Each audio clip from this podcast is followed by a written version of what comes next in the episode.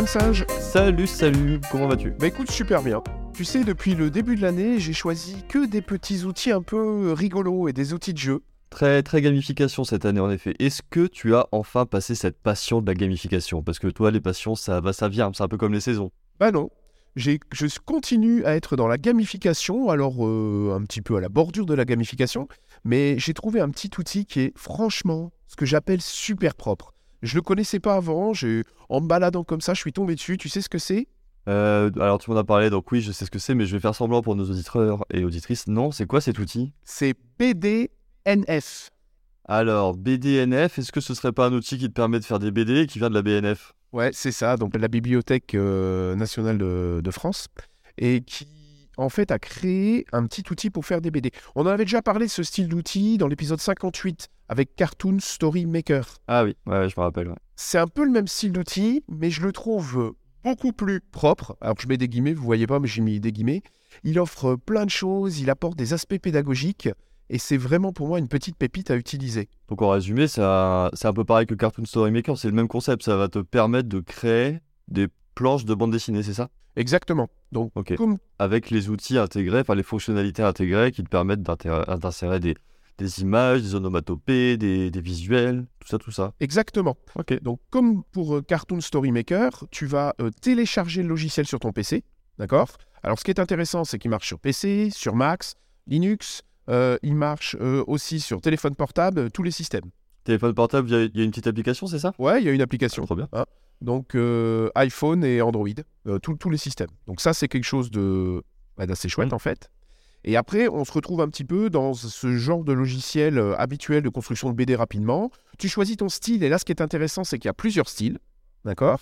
Puis après, tu vas pouvoir mettre des personnages, des onomatopées, des textes. Très facile à utiliser, tu peux changer les couleurs, tu peux choisir le nombre de cases. Là, ce qui est intéressant, c'est que tu peux modifier les cases.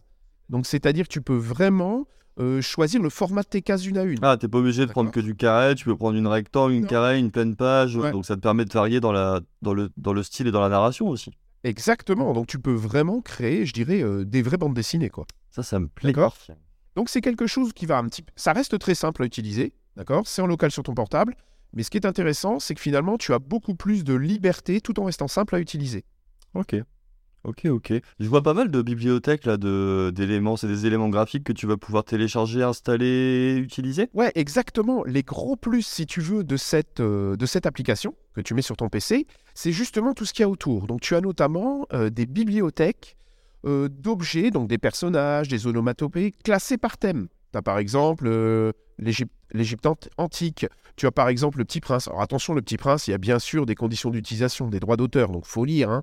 Euh, tu as par exemple des bâtiments euh, sous forme architecture. Donc tu as des styles très variés, très différents, et tu peux aller télécharger des images, mais qui sont déjà proposées dans BDNF. Ouais, c'est intéressant. Il y a pas mal de trucs sur mythologie grecque, Japon, les monstres. Donc, pour tous les cours d'histoire ou choses comme ça, si tu veux rajouter des petits aspects narratifs à tes cours, des choses comme ça, c'est intéressant. Ouais. Ah ouais, c'est incroyable. Et-. Et, et tu vois, ils, ils sont même déjà beaucoup intéressés à l'aspect pédagogique. Alors, ils ont mis quoi en place, euh, par exemple Alors par exemple, ils donnent des bibliothèques qu'ils appellent bibliothèques pédagogiques. Donc ils vont donner des fiches, je crois qu'il y en a 11 si j'ai bien compté, sur comment utiliser la BD en classe. Donc c'est fait pour les profs, mais en classe ou en formation, hein, il suffit d'adapter un petit peu. Et tu vas avoir, ils vont même commencer par les différents types de BD. Ils te donnent, euh, la première fiche, c'est 36 pages, et ils t'expliquent comment je peux utiliser la BD en classe. Puis les différents types de BD, les différents types de bulles. Et tu as 11 fiches comme ça. Donc c'est vraiment, c'est pas juste l'outil, c'est l'outil et le pack pédagogique pour l'utiliser. Ouais, avec l'écosystème qui va bien et tout ça. On vous mettra le lien Ah ouais. pour aller euh, directement parce que tout est libre. hein, Ah ouais, tout est libre. là, je suis dessus en même Tout temps, en parallèle, et j'arrive à télécharger. C'est un super projet. Tu as un autre, par exemple, pour ceux qui font FLE, français langue étrangère, euh, ils vont te proposer des activités déjà complètement faites pour, le- pour apprendre le français langue étrangère. Par exemple, se présenter en BD. C'est le premier exercice avec différentes activités. Et tout est déjà rédigé. Mhm. Donc, si tu veux, je trouve qu'il y a l'outil, mais il y a l'écosystème et la qualité euh, BNF, en fait, hein, Bibliothèque nationale de France. Franchement, cet outil, c'est pour ça que je te dis qu'il est propre, il est vachement intéressant. Ouais, ouais. J'avais quelques doutes sur les styles graphiques de certains, euh, certaines bibliothèques, mais j'avais pas vu tout l'aspect euh, pédago qu'il y a autour, et en effet, ça c'est. Ouais, enfin, les doutes Donc, que tu as. un truc sur la narration, les idéogrammes, ça te donne en fait euh, les bases pour euh, construire une BD cohérente, Exactement. et pédagogique. Les doutes que tu as, c'est plutôt j'aime, bien, j'aime pas le, le style, mais ça, c'est à chacun ses goûts. Oui, oui, oui. Oui, c'est vrai, à chacun c'est. Et ce qui est intéressant, c'est que tu peux sortir euh, différents formats. Tu peux sortir des BD 4 cases, des BD complètes. Tu peux même faire des mèmes. Tu sais ce que c'est un mème? Ah oui, je connais les mêmes. J'ai j'ai eu ma phase où euh, je répondais beaucoup euh, à mes collègues par mail. C'est quoi un mème? Un mème, l'idée c'est de réutiliser une image et de venir insérer euh, autour de celle-ci une bulle de texte pour créer ton, ta- ta- ton, ton propre échange en fait, si tu veux. Il y en a qui sont assez connus, par exemple celle de la petite fille qui est en face d'une maison en feu et euh, avec une bulle vide et donc on peut euh, faire parler la petite fille. euh, voilà, donc ça permet de, de, de créer des petites histoires juste avec une petite image quoi, ou de mettre dans une ambiance. Ouais, c'est souvent un élément graphique ou artistique qui va être répété un petit peu comme un virus, tu vois, de, poste en poste.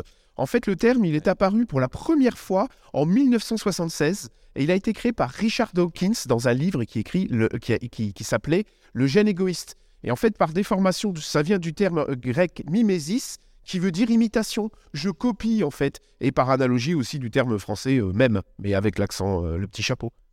Elle est pas belle, cette page culture Euh, elle est très belle, disons, tu as une culture impressionnante. Euh, si je t'avais pas en face de moi et que tu lisais pas ton ordinateur, je me dirais que vraiment tu es quelqu'un de très cultivé. Ouais, mais c'est intéressant parce que finalement, Ouais, je, c'est vachement bien. je connaissais pas ce mot-là et j'ai j'ai été fouillé pour voir euh, ce que c'était. Parce que si tu veux, moi, je suis le vieux singe.